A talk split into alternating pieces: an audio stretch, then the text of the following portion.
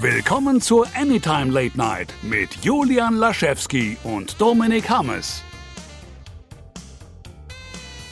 Hallo und herzlich willkommen hier bei Anytime Late Night. Es ist Ausgabe 53 an meiner Seite, wie immer die deutsche Antwort auf Andy Samberg, nämlich Julian Laschewski. Oh, oh, das ist ja super lieb von dir. Wie habe ich das denn verdient, so ein Kompliment? Ähm, wir haben vorher noch drüber geredet, was haben wir eigentlich geguckt? Um das, äh, äh, weil wir uns ja irgendwie vorbereiten müssen auf dieses Ding hier.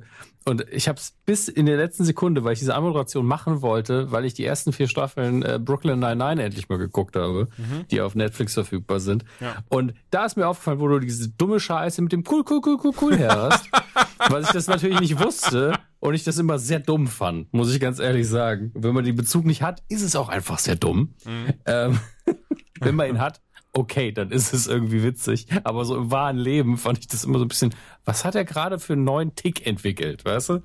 Ähm, und ähm, Außerdem seht ihr euch auch nicht unähnlich, finde ich persönlich. Ich übrigens alles jetzt so an und äh, hat mein Ego gerade unfassbar gepusht, nur dass du es weißt. Ähm, ja, hi, da bin ich wieder, die äh, deutsche Antwort auf Andy Samberg. Äh, cool, können wir auch gerne kurz drüber reden, wenn du möchtest, über Brooklyn Nine-Nine. Das ist eine meiner absoluten Lieblingsserien.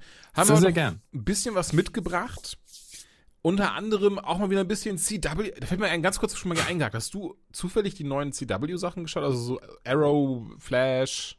Ich glaube, ich bin überall auf dem neuesten Stand, Echt? aber es gibt okay. auch nicht viel zu erzählen. Also es ist hm. dümpelt halt so vor sich hin und äh, Ich muss gestehen, ich habe über die Zusammenfassung der Serie, der Episoden geschaut, um zu gucken, ob ich das gucken möchte, weil jetzt mal so, oh nee, das passt. ja, aber es ist auch nicht viel passiert. Also es ist einfach so die Mitte, Mitte der Staffel und äh, weder ist es besonders gut noch besonders mhm. schlecht. Ja, also es ist so auf dem Niveau, was man jetzt kennt. Ja. Gerade Flash hört sich so krass nach Soap Opera an, auch in den Zusammenfassungen, was echt schade ist. Aber gut. Bei, bei Arrow fand ich es noch schlimmer, weil jetzt wieder noch mal eine Halbschwester aufgetaucht ist von von Oliver Queen und sie hatten wirklich mhm. diesen Dialog, wo er dann auf sie zugekommen ist und wollte sie, also wollte quasi sie integrieren und wollte mit ihr reden und hat dann so, du bist meine Schwester. Und sie guckt ihn wirklich so über die Schulter und so, ich habe keine Familie.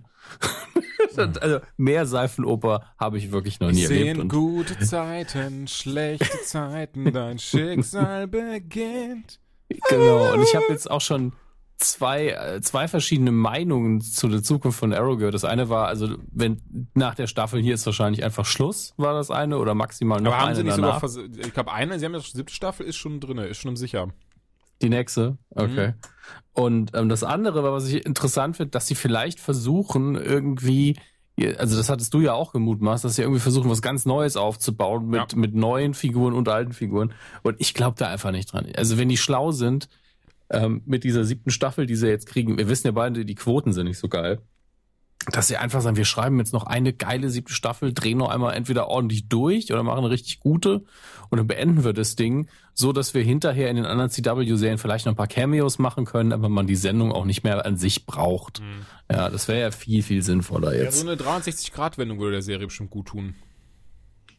Ja, oder ganz ehrlich, ich träume mittlerweile davon, dass sie wirklich irgendwann da sitzen und sagen, okay, wir haben jetzt fast alle Serien irgendwie kaputt geschrieben und bei Legends ist eh egal, was passiert, weil da, mit denen kann man immer Spaß haben.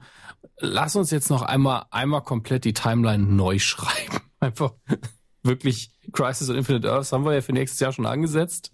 Ähm, und dann ist danach einfach alles auf dem Stand, wo man wieder vernünftig arbeiten kann. Ja. Bei den Comics funktioniert es ja halbwegs. Und warum soll man das jetzt hier nicht auch so machen? Ja, klar. Wir haben es ja schon ein paar Mal gesagt, aber irgendwie hoffe ich es mittlerweile sogar. Wir haben auf jeden Fall beide Supernatural weiter geschaut. Da reden wir dann auch gleich mhm. drüber. Ähm, haben noch ein paar noch News an Bord und so. Und an dieser Stelle, weil ich glaube, hier passt es am besten rein in diesem Podcast, möchte ich mich mhm. kurz bedanken an, äh, bei einem Hörer. Ich merke gerade, ich glaube, das war auch ein Hörer von diesem Podcast, deswegen macht es auch am meisten Sinn, das nicht im anderen Podcast zu machen, der mir den Hinweis gegeben hat, dass das auf Amazon eine Batman-Statue wurde ähm, stark runtergesetzt für einen Huni. Und zwar aus The Dark Knight Returns. Die sieht unfassbar geil aus, wie er auf dem Pferd sitzt und ähm, To Arms heißt die Statue. Das, ist, das Bild hast du auch schon mal getwittert, merke ich gerade, wenn er doch diese Waffe in der Hand hat und sagt halt, this is the weapon of the enemy. Mhm. Ähm, davon habe ich das jetzt rechts neben mir als Statue vom Schreibtisch stehen. Also sieht unfassbar gut aus, verschönert den Schreibtisch ungemein und äh, deswegen wollte ich nur sagen, danke an dieser Stelle. Einfach so.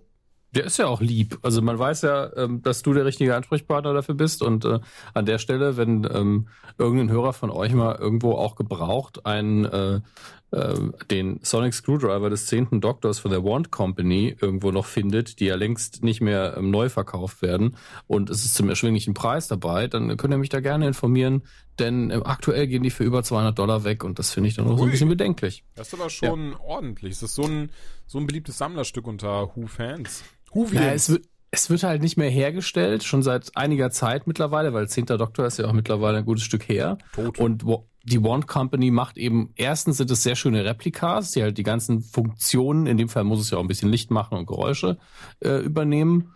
Es ist auch noch ein bewegliches Teil dabei, muss man dazu sagen. Und es ist immer eine Universalfernbedienung eingebaut, mit der du zumindest Ach, ähm, auf jeden Fall ähm, ausschalten kannst, was natürlich bei gerade beim Sonic Screwdriver sehr witzig ist, wenn du irgendwo im Elekt Elektronikmarkt stehst und dann auf einmal so Fernseher aus. Tschüss.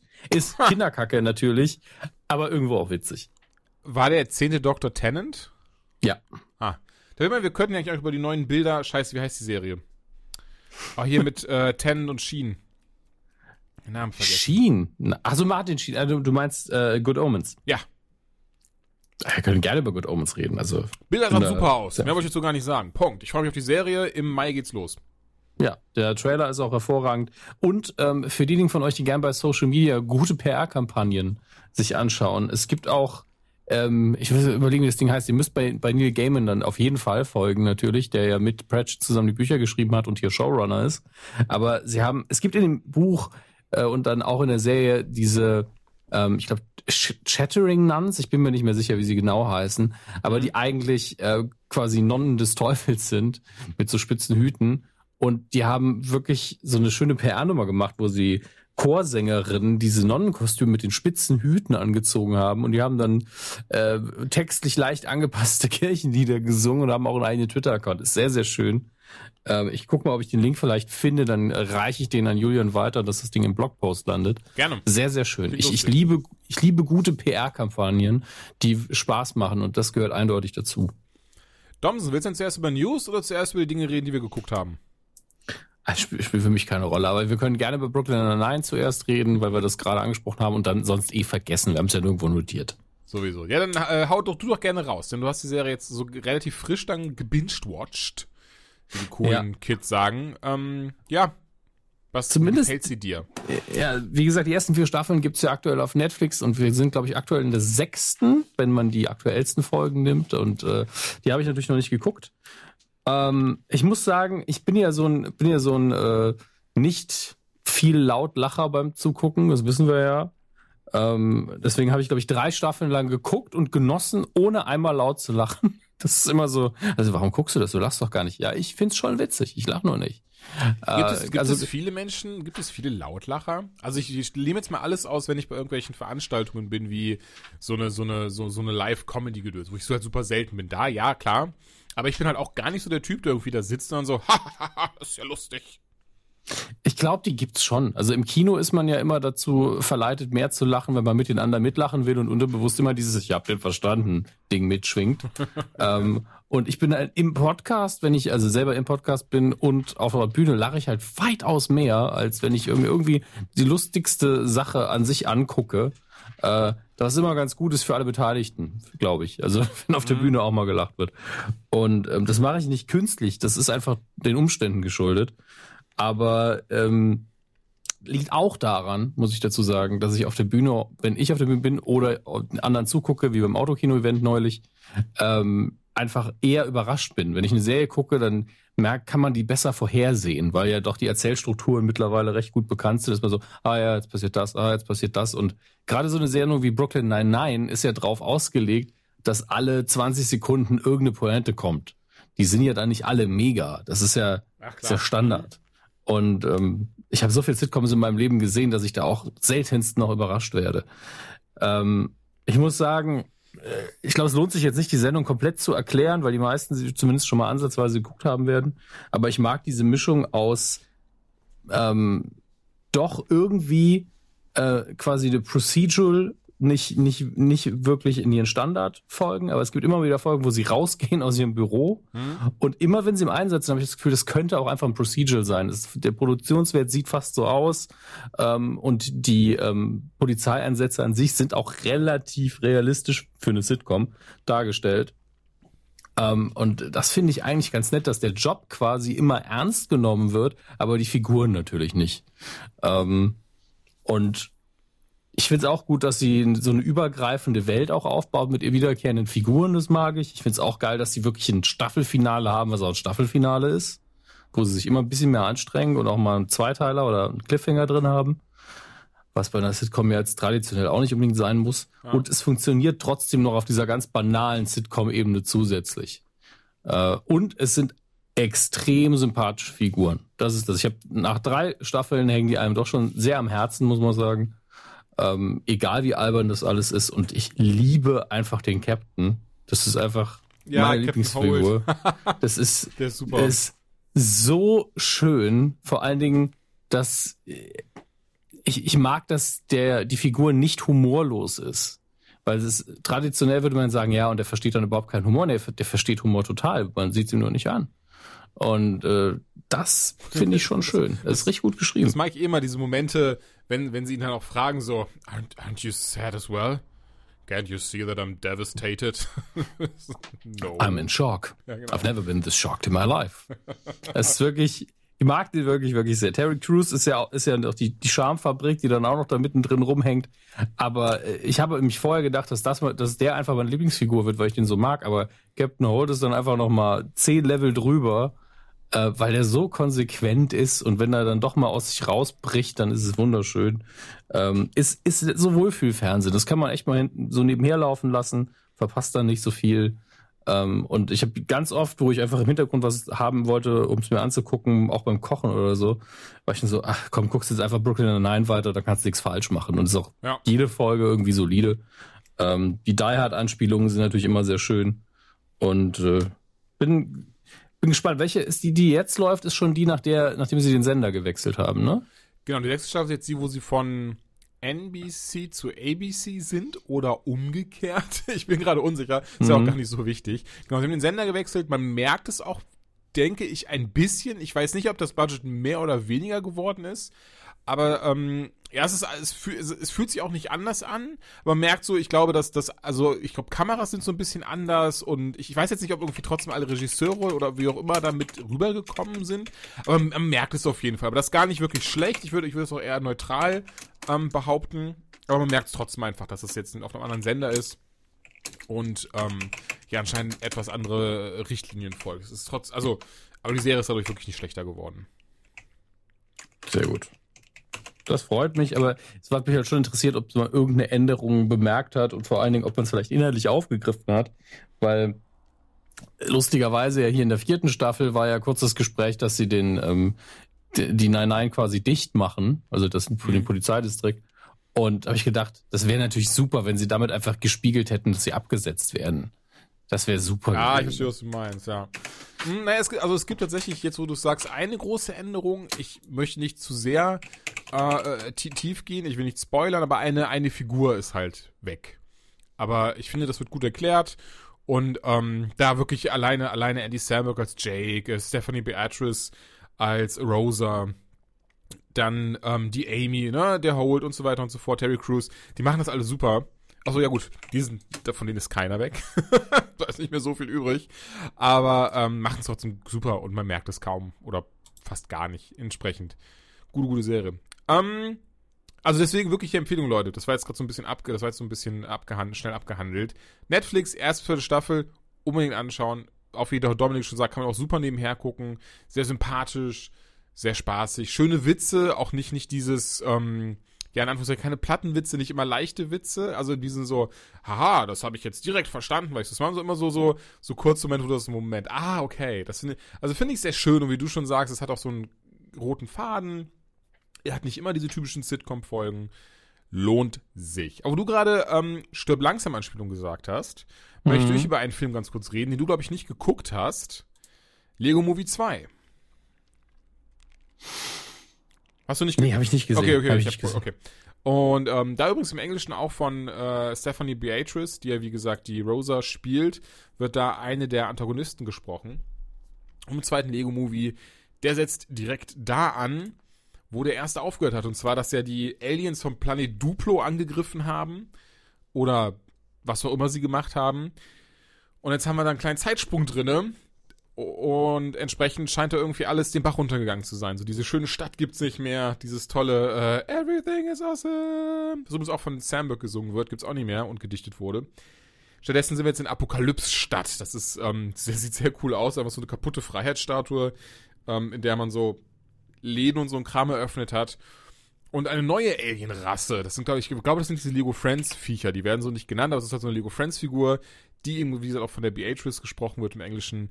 Die kommt auf diesen Planeten und möchte den Anführer mitnehmen auf ihren Planeten. Und dort lernen wir dann äh, Queen, oder beziehungsweise im Deutschen ist es Königin, was immer sie willi.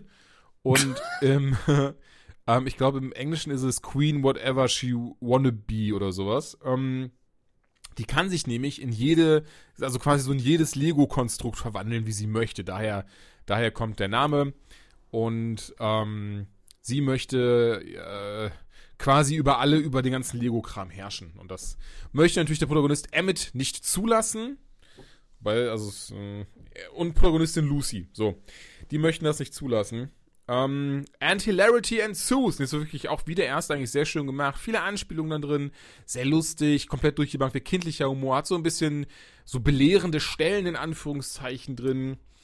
Ähm, ist auch nicht alles schwarz-weiß, was ich sehr schön fand, weil ich die ganze Zeit dachte, so, okay, das ist ja doch schon alles so so eigentlich recht, recht typisch so gut böse aufgeteilt, bis wir dann, bis man dann doch irgendwie merkt, so, ach, irgendwie doch nicht. Und das finde ich tatsächlich in Kinderfilmen wichtig. Das ist, ne, wo hatten wir das, oder wo, so, weil Disney war es eigentlich immer sehr schwarz-weiß, oder zumindest die alten Filme, mit denen wir groß geworden sind.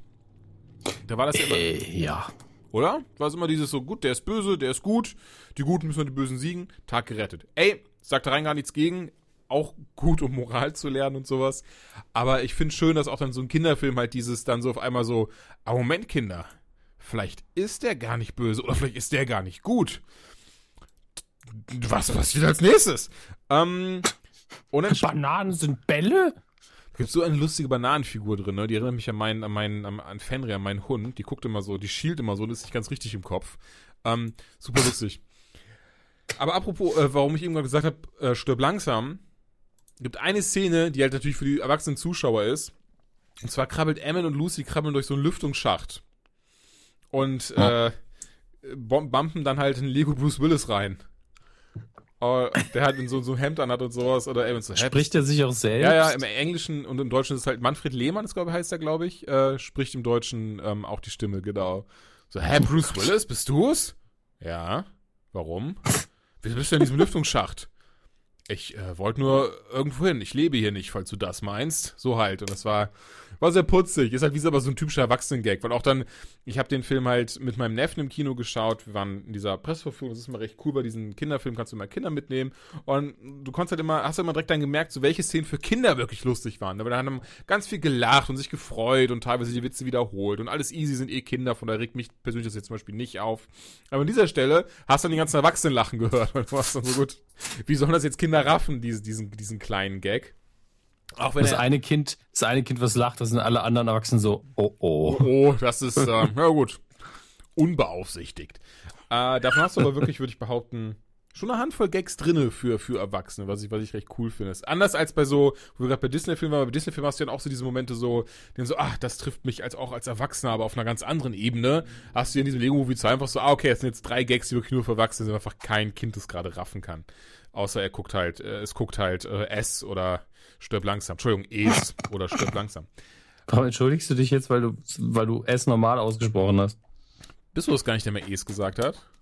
Ja, schon, aber ich so. sag ja nicht, das muss man so machen. Nee, ich glaube, ich will nicht lustig machen, weil das immer so doof die, diese, diese Angst, äh, dass man da nicht richtig verstanden wird, wenn man so wegnuschelt. Dann. Ich habe S geguckt. Du hast S geguckt. Was, was hast du geguckt? S? Was? S? Ah, äh, ja, was, was denn S? Ja, eben. Punkt Das heißt ist, das ist ein Imperativ. ähm, entsprechend. Punkt um. Äh, Lego Movie 2, halt. schönes Ding. Mag die Filme sehr. Freue mich, wenn der auf Blu-ray rauskommt, um ihn nochmal zu Hause schauen zu können, dann auf Englisch.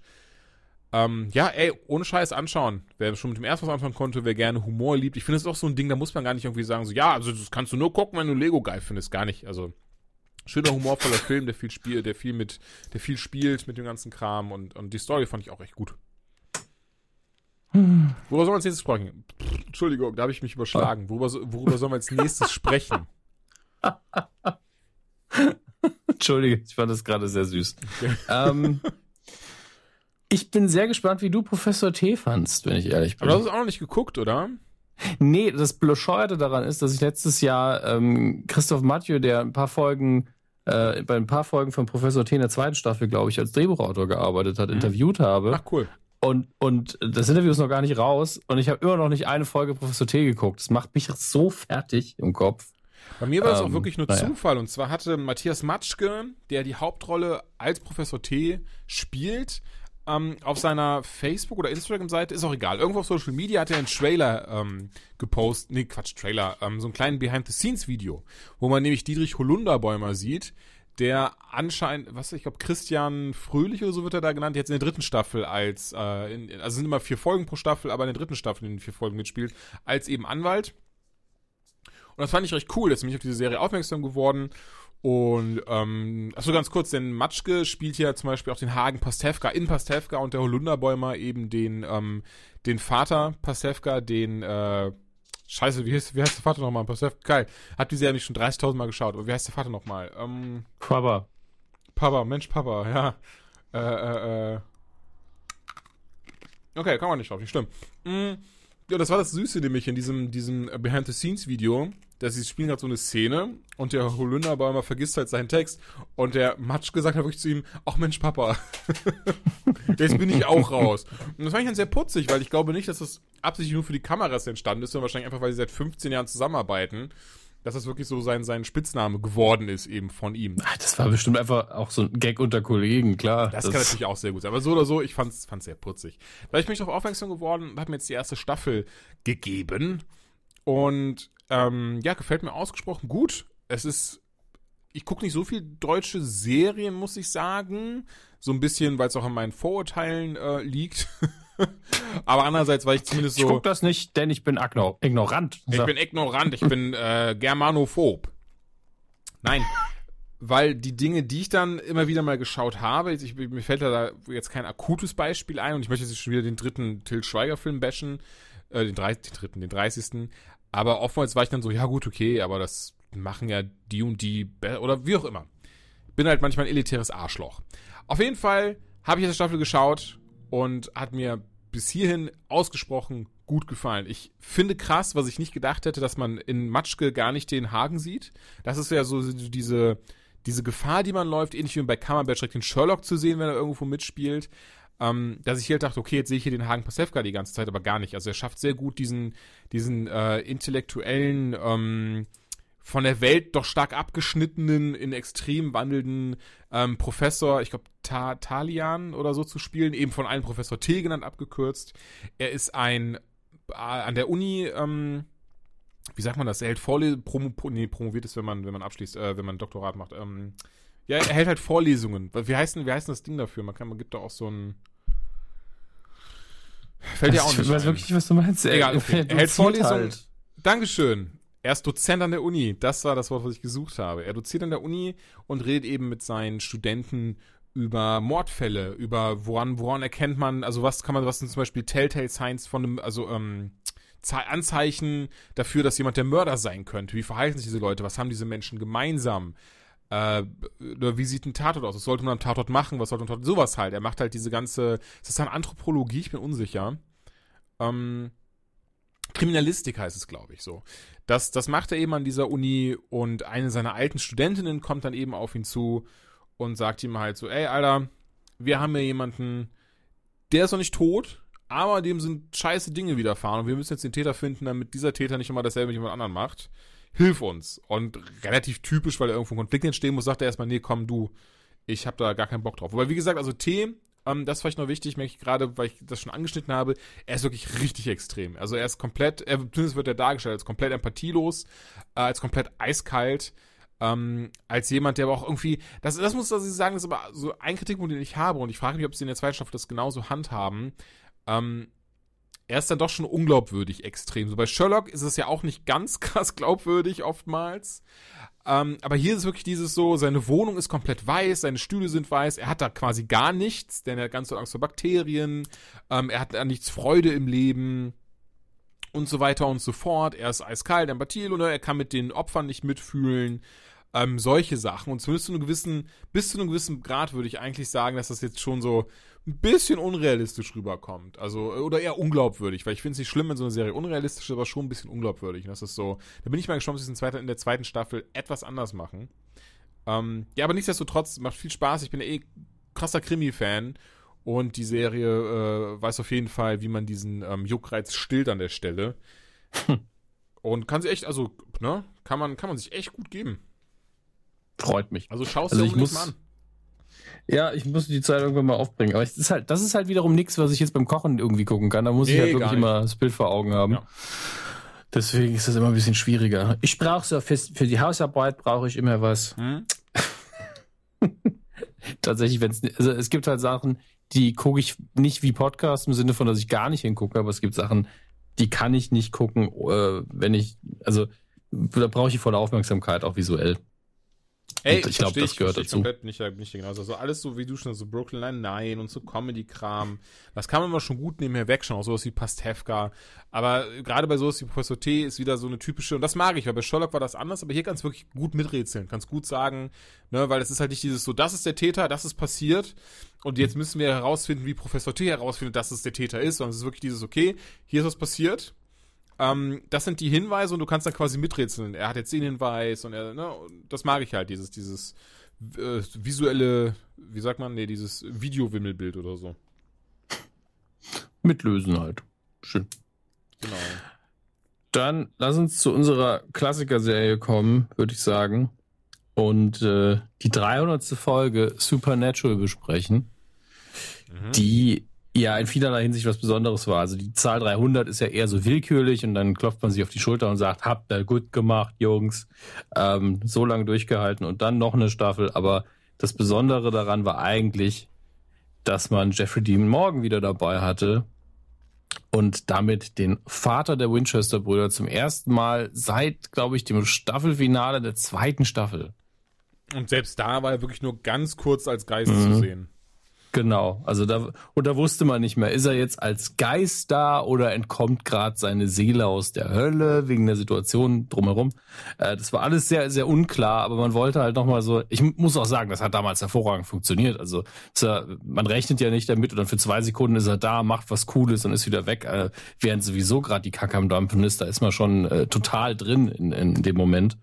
Ähm, und das war für mich auch perfekt. Aber dass man so lange brauchen würde, bis der wieder da ist, wenn man ihn denn wirklich wieder da haben will, damit hätte ich nicht gerechnet. Das hat wirklich lange gedauert. Ja. Ich hätte auch, beziehungsweise, oder rede erst mal weiter. Ich will ja gar nicht, will gar nicht, ähm, rede erst mal weiter. Okay. Ähm, nun, grundsätzlich hat man das äh, in typischer Supernatural-Natur aufgebaut, indem man mal wieder ein Riesenproblem hat, vor dem man steht. Äh, nämlich einer Prophezeiung, die Schlechtes erahnen lässt, was Dean angeht.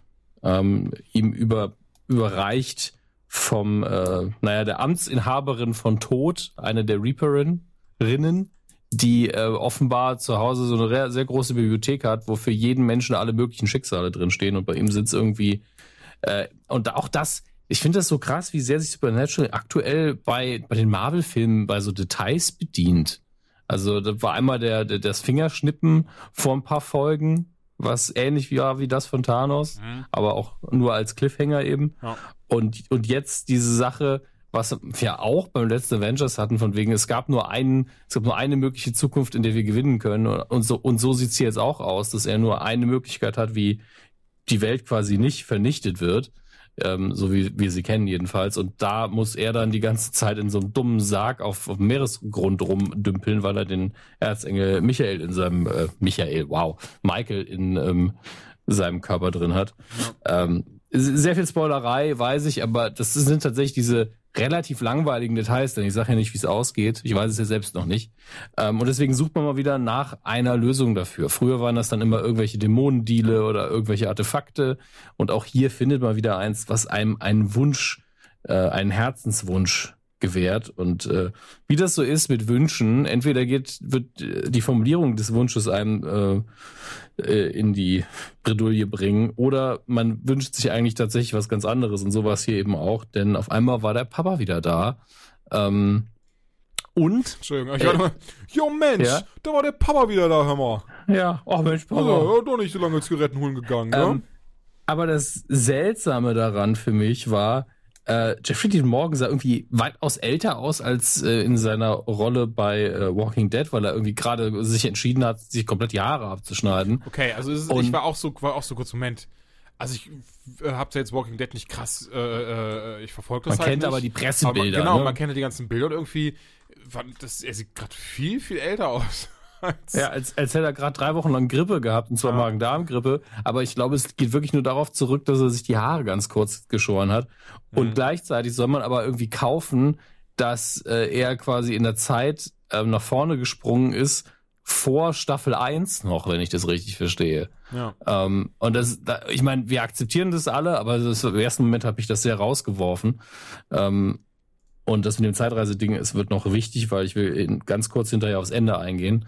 Ähm, und ja, er, er, man muss einfach sagen, er war einfach wieder da. Äh, es gab einige schöne Familienmomente und gleichzeitig hat man im Hintergrund eben gemerkt, ah, durch den Wunsch ist hier noch sehr viel kaputt gegangen und diese alternative Zeit, in der wir uns gerade befinden, ist nicht so cool. Äh, und deswegen muss man das wieder rückgängig machen, weil wir ja alle wussten, das kann nicht von Dauer sein in dieser Form. Und äh, deswegen war das so eine, eine Wohlfühlfolge in gewisser Weise, wo man dann zusätzlich ein paar Action-Momente hatte, wo Castiel wieder der ähm, Soldatenengel war, der einfach nur Befehle befolgt hat. Ähm, wie, wie hieß der andere, sein, sein Chef nochmal, der mit dabei kam? Ezekiel? Ezekiel? Ja, okay. Ich glaub's auch. Wenn wir beide gleichzeitig unseren Namen erinnert ja. haben, dann wird's ja schon sein. genau. Der, der so wunderschön äh, böse spielen kann. Aber immer wenn ich den irgendwo sehe, spielt er das Arschloch, aber er spielt es auch einfach gut. Ja. Ähm, leider seinen Namen nicht parat gerade. Und das, das war alles sehr, sehr schön. Ähm, aber letztlich hat sich's auch so angefühlt, als wäre das alles egal, was da passiert. Leider. Naja, war es ja auch. Ja, ist es ja auch. Weil am Ende, am Ende der Folge, das haben wir jetzt schon gesagt, ähm, wurde es ja geredconnt. Das war jetzt nicht so, dass man, ne? Ja, ich, ich weiß nicht. Also er wurde halt zurückgeschickt in der Zeit, aber er, ich finde, sie lassen sich so ein bisschen die Tür auf, indem der Vater ja am Schluss sagt, ich, ich hatte gerade einen, einen sehr wilden Traum. Was Ach, für mich ja danke, heißt, jetzt wollte, er erinnert wollte, sich dran. Stimmt, ich, ich hatte ja, glaube ich, geschrieben und gesagt so, ey, lass da mal dann drüber reden in der nächsten Folge. Mhm. Wie würdest du dir das erklären? Ich habe mir dann die Theorien auf Reddit alle angeschaut und war mit allen nicht so wirklich zufrieden. Was ist deine, oder was würdest du dir, was denkst du, was damit, was, was da die Aussage hinter ist? Ich glaube, dass sie im Moment sich wirklich nur die Tür offen halten, mhm. ja, dass es so ein bisschen ambivalent ist mit Absicht, weil entweder hat er, sagt er das halt und hat einfach nur einen dummen Traum gehabt, ähm, der gar nichts damit zu tun hat und dann müssen wir nie wieder drauf eingehen. Oder ähm, er erinnert sich an alles, ist sich voll bewusst dessen, was noch passieren wird, sieht das aber als ein gutes Ende an bis zu diesem Punkt und sagt, das muss auch so passieren, die Jungs machen das gut, aber vielleicht kann ich äh, irgendwas noch positiv beeinflussen. Ja. Das heißt, er macht äh, alles, was wir gesehen haben in diesen Jahren von Supernatural, passiert genau so. Aber er hält sich noch irgendwas in der Hinterhand, um ihnen später zu helfen oder zurückzukehren oder sonst was, so dass man irgendwann Überraschungsbesuch mit ihm gut begründen kann. Weil ganz ehrlich, wie geil wäre eine Folge, wo er wieder auftritt, auftritt und wir dann in Rückblenden erklärt bekommen, was er noch nebenher alles gemacht hat, um jetzt Problem X zu lösen, was dann ist. Ich würde, würde, würde ich sehr feiern, tatsächlich. Mhm. Ähm, denn man muss ja sagen, er war ja ähm, in diesen Staffeln, in denen der Vater lebendig war, nicht sehr präsent. Das heißt, es, ist, es gibt sehr viel Zeit, die man da füllen kann. Und ich fände das sehr schön. Äh, wenn sie es nie nutzen, ist auch okay, aber ich finde es gut, dass sie sich die Tür offen gelassen haben. Ja, stimme ich dir zu und ich denke auch, hm, dass er quasi einfach, ja, diese, diese, da sprechen sie auch drüber, dass, dass das quasi so eine, sie, sie haben ja so diese, diese Dimension oder ähm, viel eher Parallelwelt erschaffen durch diesen Wunsch, der eben alles so eingetreten ist, wie es, wie es eigentlich damals hätte passieren müssen wäre, wäre Sams Freundin nicht gestorben. Er ist zurück zur Uni gegangen, die beiden haben, äh, also der Vater und, und Dean haben weiter gejagt. Und das scheint ja dann diese Realität jetzt zu sein, in der der Vater jetzt ist. Ja, genau. Ja. Und ähm, wie gesagt, ich fände es geil, wenn sie es nochmal nutzen können.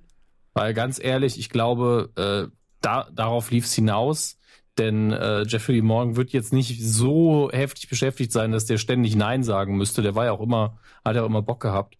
Nur es musste halt einen Grund geben und einen Plan. Ja. Und ich glaube, bisher hatten sie einfach keine Ahnung, was sie mit dem längst, mit der längst verstorbenen Figur machen sollen. Und sie wollten nicht nochmal so eine, so eine äh, Bobby-Nummer machen, dass er im Himmel abhängt und dann geht man den wieder im Himmel besuchen. Das wird halt irgendwann auch mal albern. Ja, man will nicht ständig im Himmel irgendwo reinrennen oder in der Hölle irgendwo reinrennen. Da muss man schon mal was anderes machen. Und ich glaube, dafür haben sie jetzt ein gutes Fundament gelegt.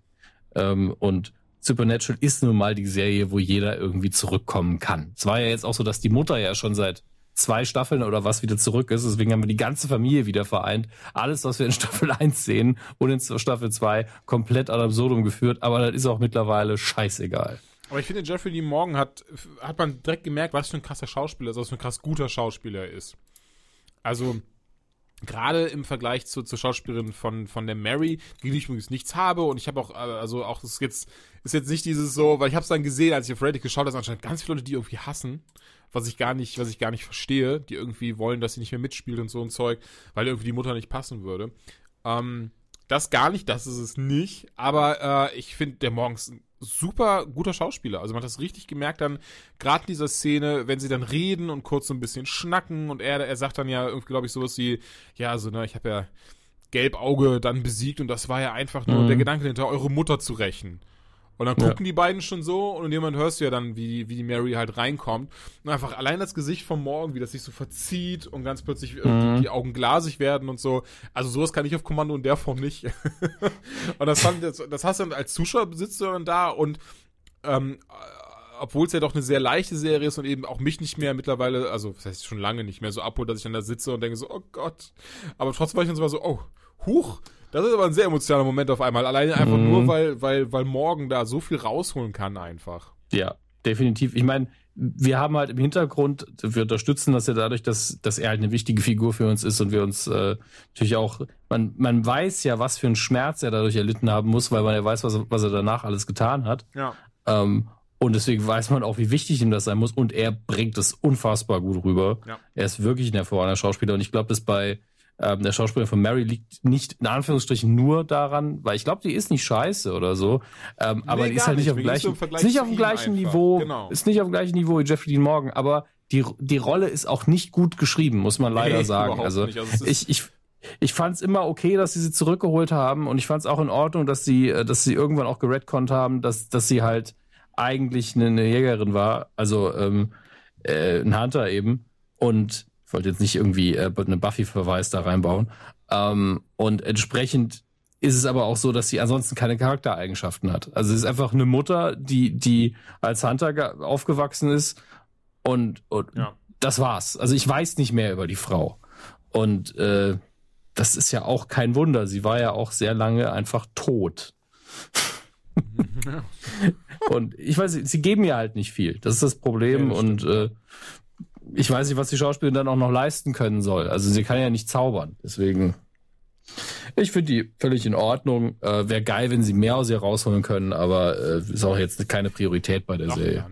Aber ja, Folge 300, Supernatural-Fans unbedingt geben, auch wenn sie es eventuell irgendwann aufgehört haben, weil ich finde, die, die erinnerte doch schon ähm, krass an die alten Folgen von damals ja, gehört definitiv in den Kanon der Folgen, die man äh, geguckt haben muss. Und äh, auch wenn man manchmal eine ganze Staffel überspringen kann, äh, das sollte man sich schon angeguckt haben, finde ich. Mhm. Gehen wir über so. ins Netflix-Territorium. Dort gibt es mhm. zwei Netflix Originals, die wir, ich behaupte zumindest, die wir beide komplett empfehlen können. Die erste hast du leider nicht gesehen, oder? Russian Doll? Beziehungsweise nee, habe hab ich mir vorgenommen, aber das werde ich äh, hier in Begleitung der Frau des Hauses äh, tun und deswegen ähm, okay. ist es halt aufgeschoben, bis wir dafür die Zeit mhm. haben. Ähm, Im Deutschen heißt sie, glaube ich, Matruschka. Ja. ja. So heißen die Figürchen ja auch, Matruschka. Die Russian Dolls, ja. Genau. Und ähm, in der Hauptrolle ist Natascha Leon. Mag ich sehr gerne die Schauspieler. Fand ich damals schon American Pie als Jessica super, weil sie halt immer so eine, so eine harte Sau gespielt hat. Ist hier natürlich wieder. Ja. Die Serie ist auch von ihr mit zusammen erdacht mit, ich glaube, äh, nicht, nicht glaube, sondern mit, also mit, ich glaube, noch jemandem, aber auch mit Amy Poehler. Und das war das sowas, was mich direkt dann, äh, wo ich dann denke, so, oh, das muss ich gucken, weil ich mag die Poehler sehr, sehr gerne, allen, allen voran als Leslie Nope aus Parks and Recreation. Äh, hatte gehofft, dass sie so vielleicht so einen kleinen Gastauftritt haben würde, denn Tina Fey, ihre beste Freundin, die, von ihr ist jetzt zum Beispiel Unbreakable Kimmy Schmidt, und da hatte sie zumindest wieder mal Gastauftritte.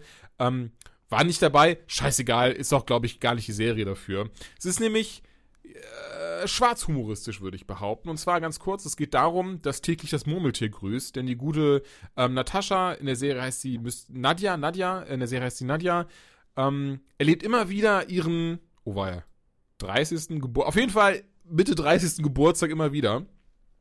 Und, ähm, und zwar ähnlich wie bei, beziehungsweise nicht ähnlich, sondern wie bei Türchen das Murmeltier, wenn sie drauf geht, kommt sie wieder an diesen ganz bestimmten Punkt, als diese Party von ihrem Geburtstag im vollem Gange ist und jetzt muss sie erstmal aus diesem Loop rauskommen, beziehungsweise muss sie erstmal rausfinden, warum ist sie in diesem Loop. Und erstmal glaubt sie es natürlich gar nicht. Sie schiebt das auf Drogen, auf mentale Krankheit, irgendwie, vielleicht ist es deswegen, vielleicht kann auch das und das passiert sein. Wieso, ne? Oder jemand spielt hier halt, ähm, so, so diese ganz, ganz äh, Hane, also beziehungsweise, dass man muss ja selber sich irgendwie was erklären, also äh, nimmt man auch ganz hanebüchene Erklärung für sich selber in Kauf. Und ähm, dann geht sie davon aus, vielleicht spielt jemand einen Streich, was natürlich alles keinen Sinn ergibt, weil sie immer wieder teilweise auf sehr schlimme Art und Weise umkommt. Entschuldigung, ich musste ganz kurz aufstoßen. Und okay. naja, und dann, also ich glaube, es sind leider nur zehn Folgen, wenn überhaupt. Und äh, da verfolgen wir aber dann ihren, ihren Werdegang so, wo sie dann so die sich die ganze Zeit denkt, hör mal, ich bin doch so ein geiler Mensch. Wieso passiert mir das jetzt? Was ist denn, was ist denn hier los? Ich will doch nicht jetzt die ganze Zeit immer diesen selben Geburtstag äh, äh, erleben. Aber okay, weißt du was, dann nutze ich das eben und baller mich ordentlich zu und mach Party. Und dann kommt natürlich der Moment, wo sie sagt, okay, vielleicht sollte ich es lieber benutzen, um anderen Menschen zu helfen. Vielleicht sollte ich das benutzen, um der ganzen Sache auf den Grund zu kommen. Und, ne, und kommt immer so ein bisschen weiter dahinter, was dahinter stecken könnte, bis eben an diesem Punkt, und da verrate ich hoffentlich nicht allzu viel, weil es auch in den Trailern drin ist, dass sie anscheinend jemanden trifft, dem das genauso widerfährt, dem das aber komplett scheißegal ist eigentlich. Und, oft, und jetzt macht sich eben auf die Suche nach diesem, ähm, ja, nach diesem Gegenstück, dem das genauso widerfährt. Mehr möchte ich gar nicht verraten, ähm, außer dass ich doch sehr überrascht war und nicht habe kommen sehen, und das ist immer für mich ein großer Pluspunkt, und ich habe kommen sehen, wie das Ganze aussieht und was dahinter steckte. Und das, das war halt super. Und anders, ich weiß nicht, wurde das eigentlich bei täglich Cruise das Moment hier erklärt? Eigentlich nie, oder? Es wurde nie erklärt, warum der, warum der Phil äh, Connors in dieser. Okay. Das haben sie nie aufgelöst. Es war quasi in dem Moment, in dem er sich äh, komplett gebessert hat, äh, war alles wieder gut. Mhm. Also er war halt ein Hurensohn und deswegen, das war von, von Gott oder sowas. Ähm, ist hier nicht ganz so, also im Sinne von, hier wird es aufgeklärt und ich war doch sehr überrascht, wie es aufgeklärt wird. Mehr möchte ich gar nicht verraten, es ist eine gute Serie, ähm, definitiv sehr schwarzhumoristisch, also wer keinen dunklen Humor hat und ähm, der, also der sollte es nicht gucken, wer auch nicht äh, dabei zuschauen kann, wie eine junge Frau immer wieder stirbt, auf teilweise sehr bestialische Art und Weise. Ähm, dann auch nicht. Aber allen anderen sei die Serie echt ins Herz gelegt. Also ich bin echt überrascht und ich glaube, ich gucke mal ganz schnell. Ist, glaube ich, mittlerweile, ist das nicht sogar irgendwie, oder der Zeit zumindest die bestbewertete Netflix-Serie oder sowas? Das weiß ich nicht. Also die wird wirklich von, von allen oder von vielen Seiten wird die, die richtig krass ja. Gelobt. Ich ähm, kriegte auch habe noch nichts Negatives drüber gehört und wird auch von vielen, vielen Leuten empfohlen. Ähm, Wollte sagen, ich stimme auf jeden Fall überein. Ich fand sie auch durch, also es war eine Serie, die habe ich auch in einem Stück durchgeschaut. Hier, genau, also bei 90 bei Metacritic gerade. Ähm, ich finde, das ist echt, echt gut. Das ist eine schöne Serie. Bin gespannt, ob sie die zweite Staffel machen. Ich bin unsicher, was das hergeben würde, möchte aber nichts, möchte aber dazu jetzt nicht viel verraten, mehr verraten. Ähm, aber schaut es euch an. Ist ein, ist ein sehr, sehr schönes Ding. Jetzt sehe ich gerade zwei Dinge, aber A, Fighting with My Family will ich unbedingt gucken. Hat damit gerade gar nichts zu tun. Aber hier Netflix März-Line-Up ist hier auf Metacritic und da ist halt ein Bild von Idris Elba drauf. Macht er irgendwas mit Netflix zusammen? Hm, google ich mal. Mach das mal. Ich gucke auch mal gerade ganz schnell, was, was so auf ähm, Netflix jetzt nächsten Monat kommt, aber spontan ist da nichts bei mit, ähm, mit ihm. Ah, Moment, hier. Im, im März könnte da was kommen. Hm? es gibt, ach Gott, ich hasse es. Äh, nochmal. Wo ist mein Mauszeiger hin? Jemand hat ihn geklaut. Da, da haben wir es. So, was haben wir hier? Afterlife von Ricky Gervais, ja. Idris Elba selbst. Douglas Ockels als Musik aufgewachsen, spielt in Turn Up Charlie einen DJ. Das letzte Chance auf den großen Durchbruch, ein Job als Kindermädchen bei dem Star, bei einem Star ist. Wie im echten Leben. Ja, gut, er ist DJ im echten Leben, aber das andere ist natürlich Quatsch. Was ich auch noch super finde, aber da haben wir schon hinlänglich drüber gesprochen. Ja. Du musst, äh, was heißt du musst, aber du, du wirst über die nächste Serie sprechen. Ich kann ein bisschen mitreden, aber nicht so viel. Ich habe ja nur die erste Folge geguckt. Bei Umbrella Academy. Genau. Ähm, eins vorweg, Umbrella Academy basiert ja, wie so oft, auf einem Comic, auf einem Dark Horse Comic in dem Moment. Und äh, ich habe ihn nicht gelesen. Ich habe bisher irgendwo gelesen, dass er sich, äh, dass sich die Serie nicht so krass an die Vorlage hält, ähm, was ich jetzt, äh, was auch keiner irgendwie schlimm fand, soweit ich das gehört habe. Und ich habe meine Lektion ja mit Preacher gelernt, äh, nicht zwingend die, die Vorlage unbedingt so religiös vorher zu verschlingen, wenn man ansonsten die falschen Erwartungen eventuell hat. Ähm, und ja, äh, ich finde Umbrella Academy bisher sehr gut. Ich finde, es ist eine von diesen Serien oder im Allgemeinen Adaptionen von Comics, die wirklich Momente drin hat. Ob die jetzt im Comic so sind, kann ich ja nicht sagen, aber die sehr comic-mäßig aussehen auf eine gute Art.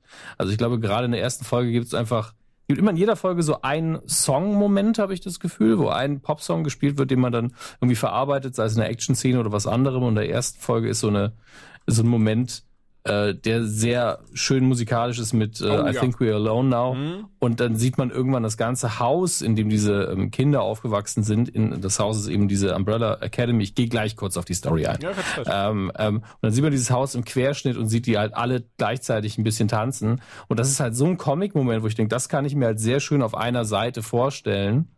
Ähm, und äh, wirkt für mich sehr Comic inspiriert, unabhängig davon, ob so eins zu eins im Comic vorkam.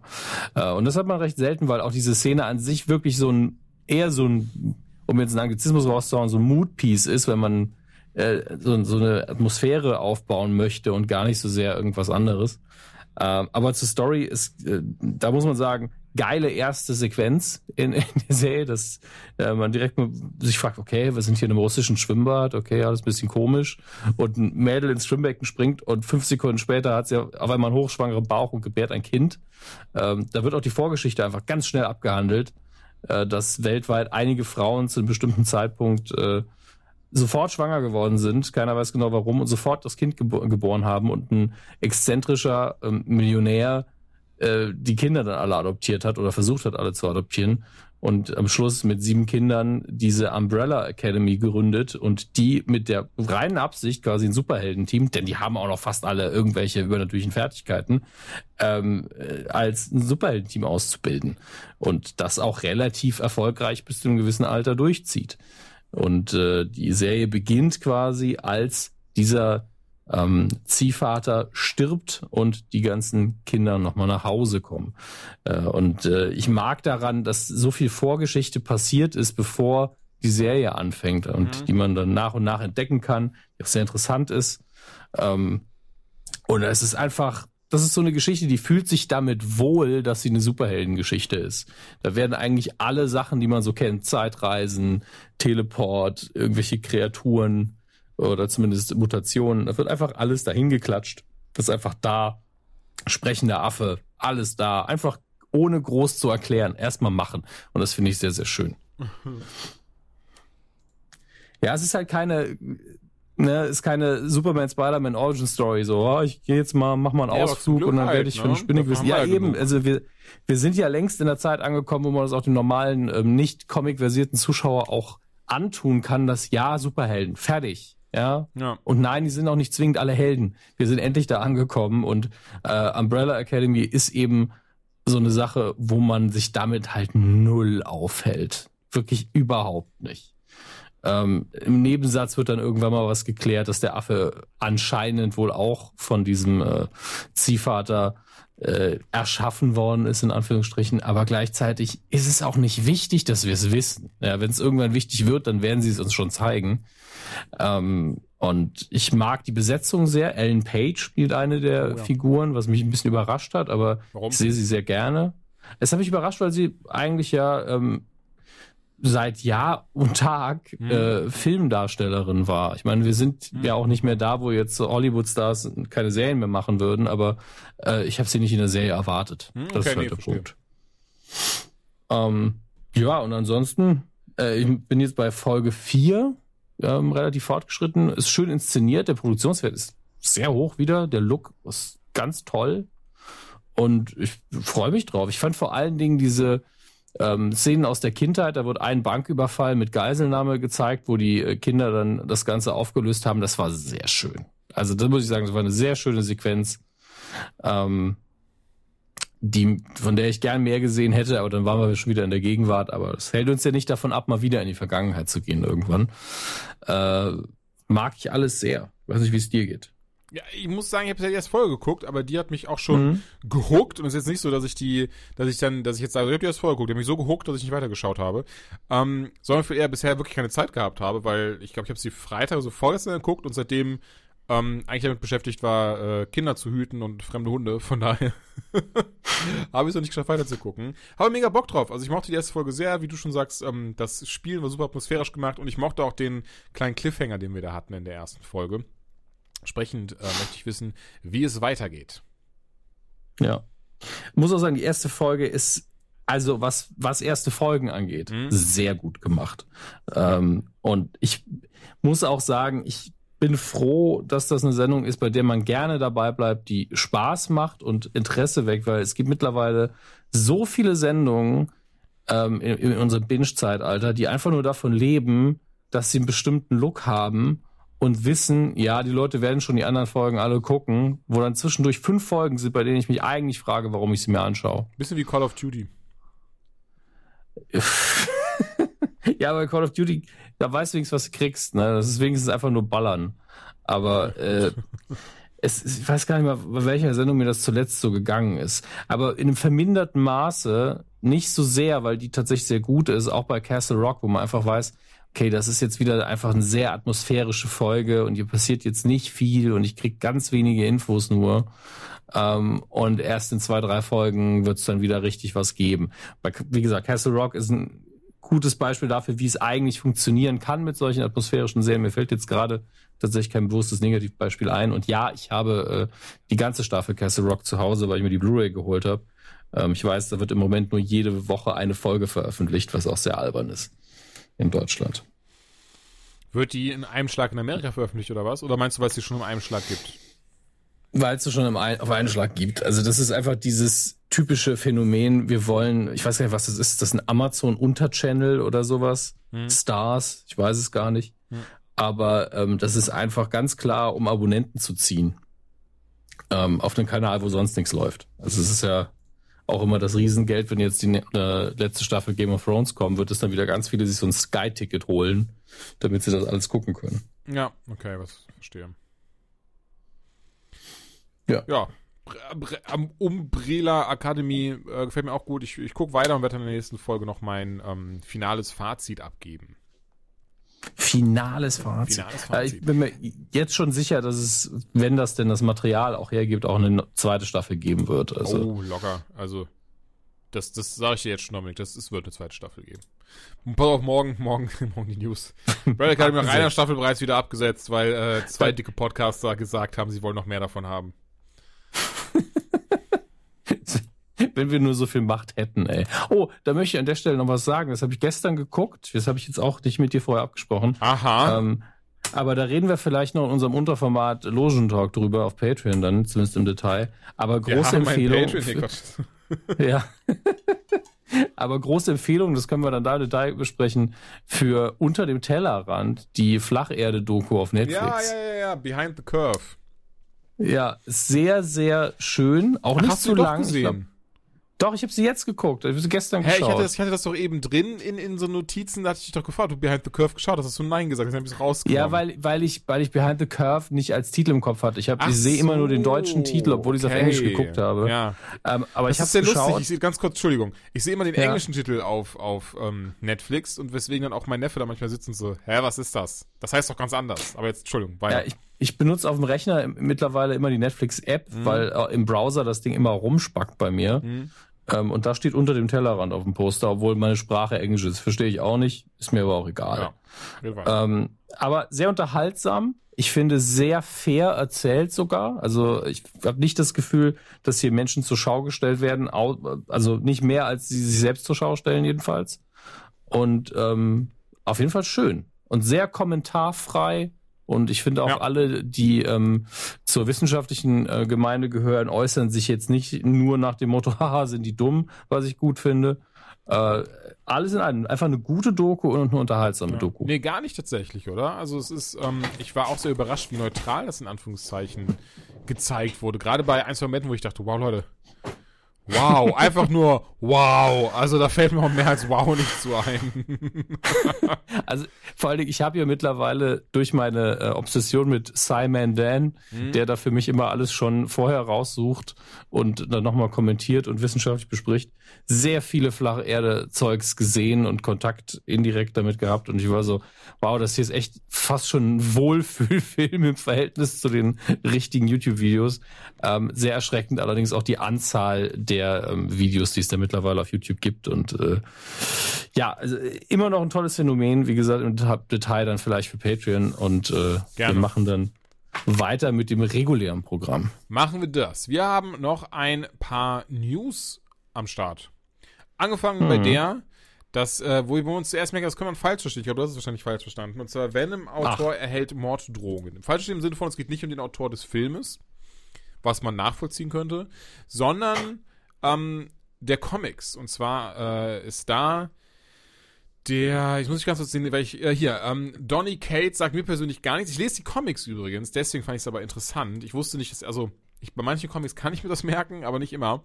Mhm, hier auf jeden Fall, Donny Cates hat jetzt, nachdem Venom 11 rausgekommen ist letzte Woche, sehr viele Morddrogen bekommen. Und wir wissen ja alle, Comicleser sind ja eigentlich immer sehr rationale Menschen, deswegen ist das alles komplett unverständlich. Jetzt mal ohne Scheiß, wie oft man das liest.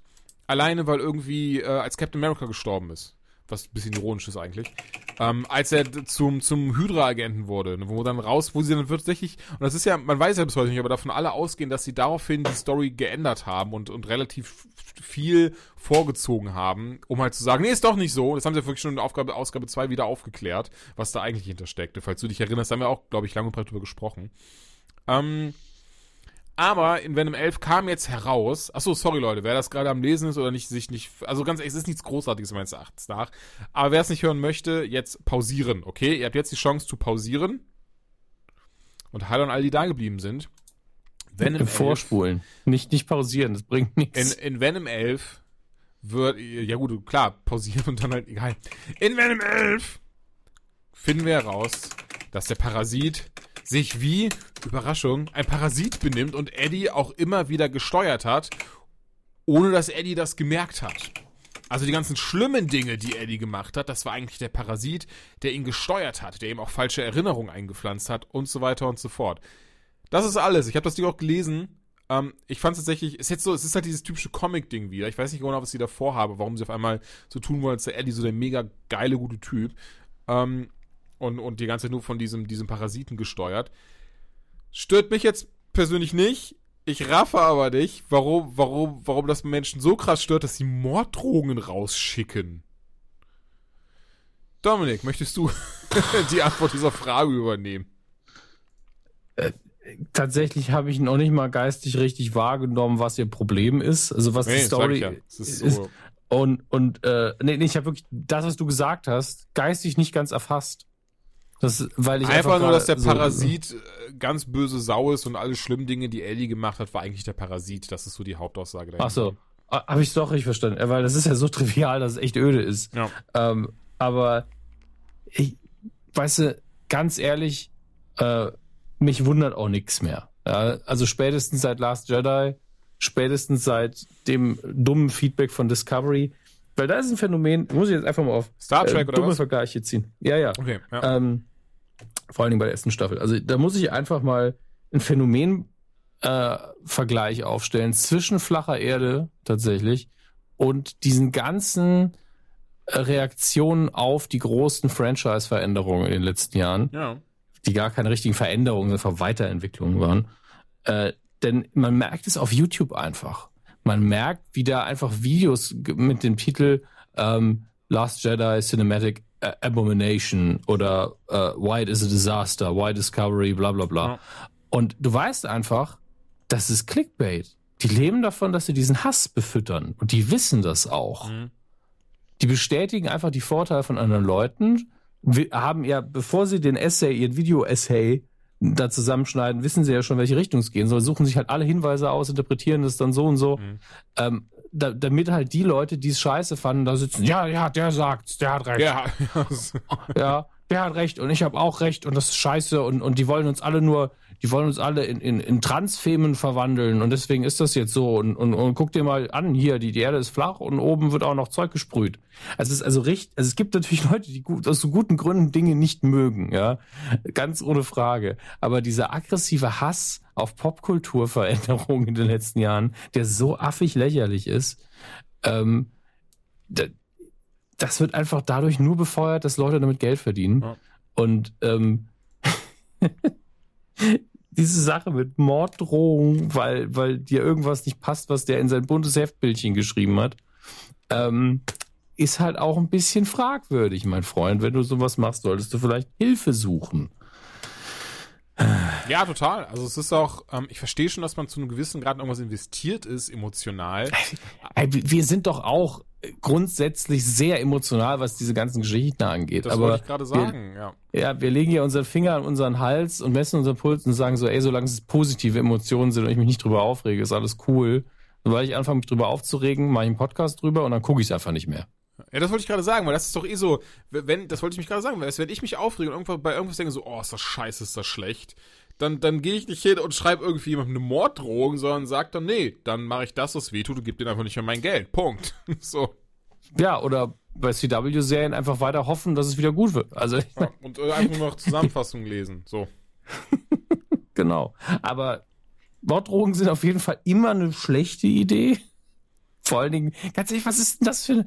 Also ich weiß, dass, dass Kevin Smith damals auch ganz viel schlechte Presse bekommen hat, als er Batman irgendwie, in, in, ähm, äh, irgendwie angedichtet hat, dass er in einer bestimmten Situation einfach seine Blase sich entleert hat von irgendeiner Explosion oder so. Also, du hast Batman ruiniert. Und ich so, wow, weil Batman mal gepinkelt hat, oder was? In California oder so, wie es hieß, ne? Ähm, ich glaube, es war, es war ein Widening Gyre, aber Ach, okay, okay, äh, ja. Kakophonie hat das quasi, ähm, nicht Kakophonie ähm, Onomatopoeie. Der, mhm. äh, der Figur hat es quasi gesagt, ohne zu wissen, dass es Onomatopoeie ist. Ähm, und äh, da fehlt übrigens immer noch der letzte Band in, dem, in der Reihe. Also der, der Mann, ey. Ähm, und es ist einfach Quatsch. Es ist einfach nur eine Sache. Es ist ein Detail. Das, naja. Naja. Kriegt man einfach Kopfweh auf Dauer. Total. Von Menschen sowieso. Allgemein einfach. Lass uns irgendwie weiter aufhalten. Lass uns doch ähm, weitermachen. Ach so, mhm. nee, scheiße. Was ist jetzt los? Ja, wir gehen von, von äh, gehen direkt weiter. Zwar von zu, zu, zu diesem Menschen, von dem du gerade ja. gesprochen hast. Denn auf Rotten Tomatoes kriegt gerade damals ähnlich wie Black Panther oder genau wie Black Panther, bekommt Captain Marvel ganz viele schlechte ähm, äh, äh, hier Audience Ratings. Das sind ja dann ne, Zuschauer, die das schon vorab gesehen haben und so ein Zeug. Nee, ich glaube, im Moment ist es noch kein Rating, sondern es sind diese, sind sie daran interessiert, Ach, diesen okay, Film okay, zu sehen, Ratings. Ah, äh, ich ja, kann mich da auch irren. Es ist mittlerweile auf 38 Prozent okay. gesunken, wie viele Leute das sehen wollen. Das war, glaube ich, vor einer Woche noch, steht auch im Artikel drin, Moment, das war bei 79 Prozent, wenn ich es richtig sehe. Ah, nee, das war das Black Panther-Ding. Egal. Punkt um, äh, wird das gerade, man sagt, gebombt und äh, absichtlich ganz viele äh, ich weiß es nicht. Menschen, denen langweilig ist, die im Keller wohnen, ähm, klicken gerade die ganze Zeit absichtlich darauf, dass, dass äh, sie den Film nicht sehen möchten und deswegen sinkt das Rating äh, stündlich immer weiter runter. Und ähm, Moment, ich guck mal. Genau, hier. Ähm, eine, äh, anscheinend hat sich eine Trollgruppe absichtlich äh, hier äh, filling fake negative reviews in an attempt to purposely blablabla. Also es wird hier werden absichtlich äh, gefälschte negative Rezensionen zum Film geschrieben, weil sie es nicht geil finden, dass dort eine Frau die Hauptrolle spielt. Das kann man jetzt wirklich nehmen, wie man möchte. Es ist wieder so, ich finde, es ist ein unfassbares Armutszeugnis für jeden, der, der irgendwie ja, der, keine Ahnung, dem so langweilig ist, sowas zu machen zu müssen, oder? Es ist. Auch einfach komplett ja. unverständlich. Und es gibt auch einige, ich habe ganz kurz eingelesen gehabt gestern, mhm. ähm, die dann sagen, nein, es ist nicht, weil eine Frau die Hauptrolle spielt, sondern weil die, die Brie Larson so, so dumme, toxische Sachen gesagt hat. Was hat sie gesagt? Sie hat nur gesagt, es wäre schön, wenn überall ähm, ja, ähm, ungefähr ausgeglichen viele Frauen und Männer und, und Leute verschiedener Ethnien, Ethnien arbeiten würden. Was? Also, das ist toxisch, das ist brutal, das ist ja voll gemein. Was denn jetzt los? Das, ich kann mir fällt auch kein guter Gag dazu ganz ehrlich. Das ist, oh Mann. Und mir geht's ganz ehrlich, mir geht's nicht mal darum, dass man sich darüber aufregt, von wegen für diverse Ethnizität und Männer und Frauen, sondern einfach so, warum das nicht egal ist. So, ich. Ja, vor, vor allen Dingen, wenn ich jedes Mal, wenn ich von irgendeinem Schauspieler oder irgendeinem, der einen Film mitwirkt, irgendwas hören würde, was mir nicht gefällt, den Film so aktiv angehen würde, dann würde ich, würde ich ja den Tag nichts anderes machen. Ja. Da arbeiten halt Menschen, ja. Ja, ja. Ähm, das passt aber auch dann zu einer anderen News noch, die ich, die ich sehr lustig fand, die eigentlich mehr so zu Rumbleback gehört, weil es um ein Videospiel geht, aber ähm, ich möchte sie kurz raushauen, weil ich sie im selben Atemzug gefunden habe mit der Captain Marvel News. Mhm. Und zwar ähm, das Battle Royale Spiel Apex Legends rausgekommen. Wir reden sehr viel in der aktuellen Rumble Pack darüber. Ich mag es sehr gerne, ich spiele es sehr gerne. Und es ist auch wirklich darauf ausgelegt, ähm, in Dreierteams zu spielen. Also man muss da wirklich zusammenspielen, sonst kann man das vergessen. Es kann keiner solo rausziehen wird nicht funktionieren durch das Klassensystem mhm. oder andere Sachen. So. Das in der Kurze. Macht wirklich viel Spaß, weil ich wollte es mir eventuell mal angucken. ist ja gratis. Ja, ne? es ist free to play. Mir macht es unfassbar Spaß. Ich bin eigentlich kein Battle Royale Spiel, aber das Ding, das, weil es auch sich einfach nicht wie Battle Royale anfühlt, sondern viel eher wie so ein, so ein Anführungszeichen klassischeres ähm, Multiplayer-Shooter-Ding. Deswegen mag ich es sehr, sehr gerne. Also, naja, aber 50% der Spieler, jetzt erstmal ist natürlich eine reißerische Überschrift, aber Daten besagen, 50% der Spieler sind schlechte Teammitglieder. Aber es gibt ein Achievement dafür. Wenn du das allererste Mal einen, einem Kollegen, der ähm, äh, gedown, also du hast immer noch die Chance, wenn jemand quasi seine komplette HP verliert in deinem Team, den wieder zu heilen und wieder auferstehen äh, zu lassen. Das passiert meistens, wenn du halt selber dann trotzdem noch den Kampf gewinnst oder sowas, ne? Mhm. Und kriegst dafür eine, die sogenannte Teamplayer-Trophäe auf Origin, ähm, bei PlayStation 4 und bei Xbox. Und mhm. über 50% der Spieler das, ne, und das geht nicht im Sinne von der Leute, die es mal runtergeladen haben und, äh, ne, sondern über 50% der Spieler haben noch nie, äh, haben nicht diese Teamplayer-Trophäe bekommen. Das muss man sich mal wegtun, oder? Ja, gut. Ich, ich, ey, es ist halt, ich finde das krass. Es ist, es ist auch wieder dieses, was aber leider sich auch wieder mit dieser eigenen Erfahrung deckt. Das ist gar nicht in dem Spiel. Ich muss sagen, bisher, ähm, toi, toi, toi auf Holz geklopft, nur nette Randoms gefunden. Teilweise Leute, die einfach niemals einen Shooter spielen sollten, aber einfach ja, auch sehr nette Leute getroffen. Deswegen kann ich das zum also, Glück so nicht, so nicht äh, sagen, dass mir das auch so widerfahren ist, aber es ist trotzdem wieder so, ja, das ist halt Multiplayer in Videospielen, ne? Ey, ich habe ich hab eine Zeit lang League of Legends online oh, gespielt. Ich habe schon viel erlebt. ja, also ich glaube, ich glaube, du hast zu viel erlebt dann. Ich habe ich hab einfach äh, das, die Taktik, die ich auch an, auf allen anderen sozialen Medien sehr gerne anwende, sehr schnell einfach gemutet. Ist einfach besser für den Ey, Puls. sowieso, das ist, ähm, das mache ich auch mittlerweile in jedem Spiel. Jetzt ist es halt wichtig, ne, weil um so ein bisschen äh, Ja gut, beim Dreier-Team ist es ja auch noch ein bisschen überschaubarer. Äh, ähm, und auf Teamplay ist man auch natürlich immer ein bisschen angewiesen. Äh, zwei Fragen dazu. Ich weiß, wir sind nicht der Videospiel-Podcast, aber das erspart mir das, äh, das Anhören einer Folge Rumblepack. ich habe keine Zeit dafür. Ähm, Gibt es für den PC, ja, ne? Ja, natürlich. Gibt es für den PC und man kann sich man muss aber nicht mit Randoms spielen, ne? Nein, ich, also ich spiele, ich habe auch ein, da ein festes Squad, bestehend aus einem äh, guten, guten Kollegen und ähm, meinem Cousin, der auch ein guter Kollege ist.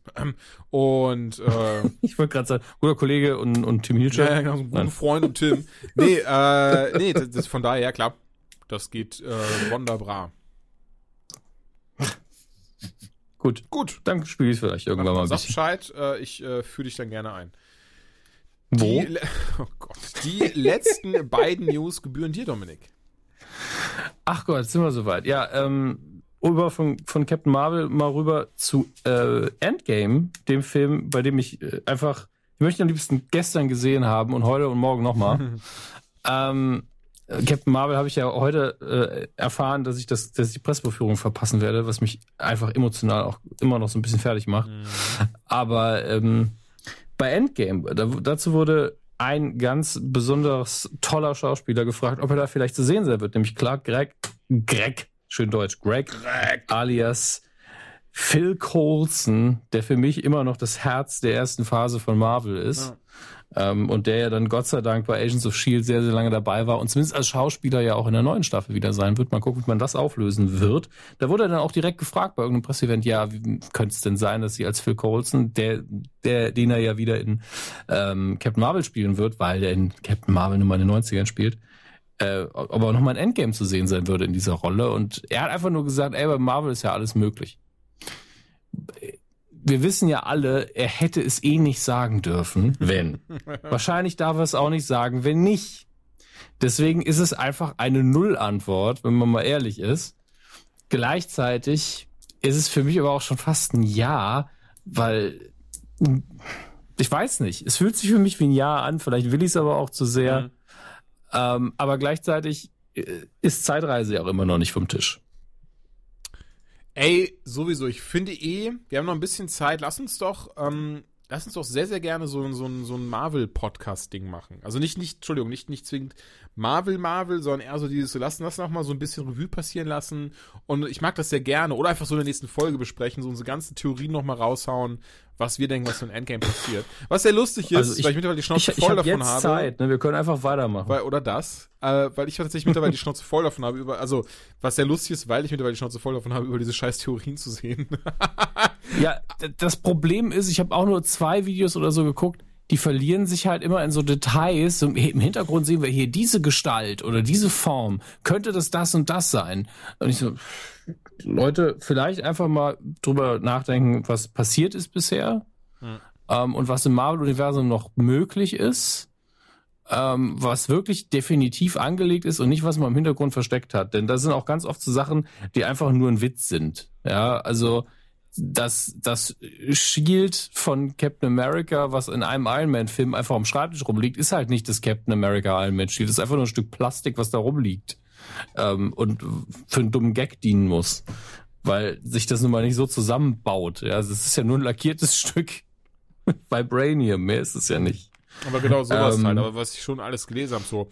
Und deswegen ist der Hulk gestorben in Infinity War. Und deswegen kommt Loki wieder. Und diese, und du liest die Sachen immer bis so, das ist alles kompletter Schwachsinn und sowas von den Haaren herbeigezogen.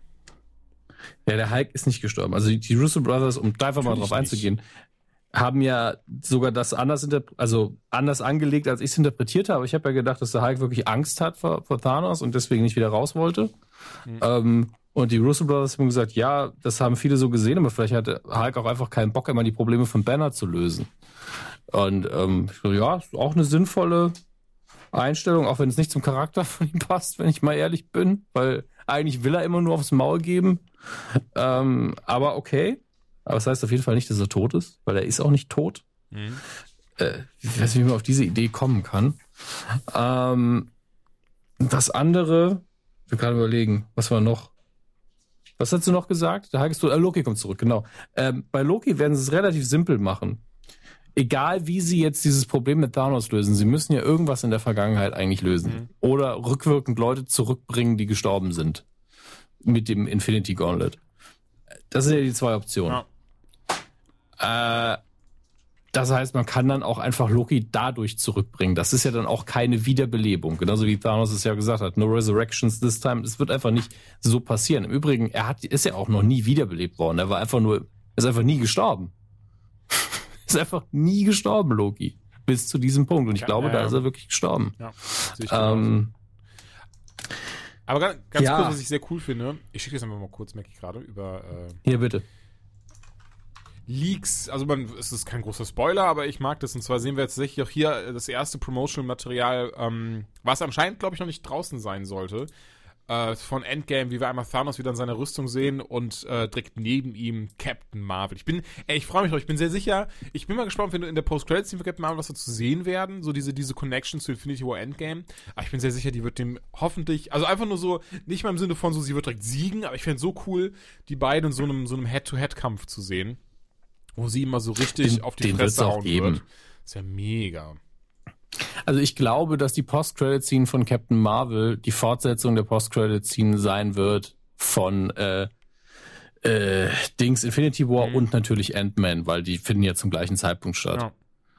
Beziehungsweise gab es jetzt habe ich äh, die Post-Credit-Scene. Ja, doch, die Post-Credit-Scene von äh, Infinity War, klar. Das ist ja die Sache mit äh, Fury. Mhm. Das wird einfach davon die Fortsetzung sein. Alles andere wäre irgendwie komisch. Es sei denn, man macht das schon, bevor der Film ganz rum ist, so als oder als Mid-Credit-Scene und als Post-Credit-Scene nochmal was weiter in die Zukunft, aber das ist dann egal. Also sie müssen dann eigentlich den Anschluss machen. Gleichzeitig darf der Film in seiner Gesamtlänge nicht zu sehr darauf hinspielen und deswegen ist Post-Credit oder Mid-Credit-Scene das Beste, was sie da machen können. Ähm ich weiß wirklich noch nicht, das ist einfach der Film, der mich deswegen so sehr reizt, Endgame, weil ich nicht weiß, was passieren wird. Also ist, ich kann es mir nicht erklären, weil ich glaube, dass die uns sehr krass verarschen dieses Mal mit Marketing. Ja, das kann sehr gut sein. Ich glaube, dass die Pressebilder, die sie raushauen, zum Teil nur geschossen worden sind, um uns zu verwirren. Äh, ich weiß nicht, ob diese Dinge, die sie alle am Handgelenk tragen, wirklich Zeitreisescheiße ist oder nicht. Ähm, auf jeden Fall ist natürlich die Ankunft von Ant-Man, die man im Trailer ja sieht, schon ein Anzeichen dafür, dass man irgend sowas machen wird. Mhm. Ähm, aber man darf halt nicht vergessen, es kann auch sein, dass sie einfach einen Plan haben, den Handschuh zu kriegen und dann mit dem, mit dem Timestone irgendwas zurückdrehen. Also ja, das ist, so ist es ja mehr oder weniger in den Comics passiert, ne? ohne, ohne zu viel zu verraten zu wollen. Und ja. ähm, ich, ich glaube auch, weil in Ant-Man and the Wasp geht es ja wirklich ganz kurz in diesem Moment, dass er wirklich die, ähm, äh, äh, wie heißt sie, heißt sie Jane? Oh Gott, wie hieß, wie hieß nochmal die Frau vom, von, ähm, vom Hank Pym?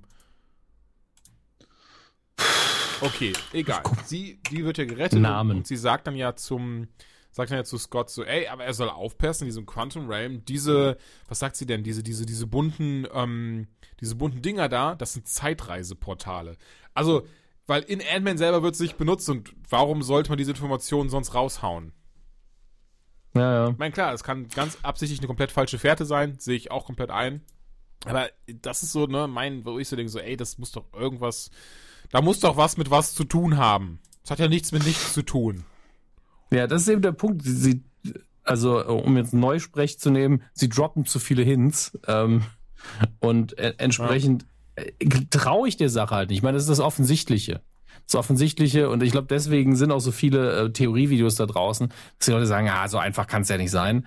Äh, Wenn es so einfach ist, ist es ja immer noch nicht einfach. Sie müssen ja immer noch das Problem lösen. ja. Äh, nicht einfach nur in der Zeit zurückgehen, heißt ja nicht, dass Thanos auf einmal keine Macht mehr hat. Mhm. Ähm, und entsprechend, ich, ich bin einfach gespannt. Also weil sie haben ja auch keine Anleitung bekommen von Dr. Strange, der einfach sagt, ja, reist in der Zeit zurück und verändert dieses, dieses absurde Detail, ja, wie so eine Clickbait-Überschrift. Ähm, das Ergebnis wird euch überraschen. Ärzte werden euch hassen. Und äh, andererseits fände ich Zeitreise geil, muss ich auch mal sagen. Einfach ein Zurückspringen in, in nee, vor allen Dingen zurückspringen in alte äh, Marvel-Filme aus, aus, dem, aus den anderen Phasen, so ein bisschen Back to the Future mäßig, ja. wie im zweiten Teil, fände ich, also er würde mir schon einer abgehen, so ein bisschen. Muss ich ganz ehrlich sagen. Nee, total, ähm, stimme ich dir zu. Ich glaube auch nicht, dass das irgendwie was wäre, was, was, ähm, also ich glaube, sie würden es gut umsetzen, das meine ich nur. Ja. Was ich aber auch sagen muss, was zum Hype bei mir beiträgt, ist, ich finde den Trailer unfassbar gut, den wir bisher haben. Ja. Weil er einfach dieses, ähm, zum einen diese Emotion, diesen Verlust sehr krass thematisiert und emotional ganz schön knackig auf die Leinwand bringt, auch wenn es nur sehr kurz ja. ist. Und dieses Gefühl von, okay, und jetzt machen wir was.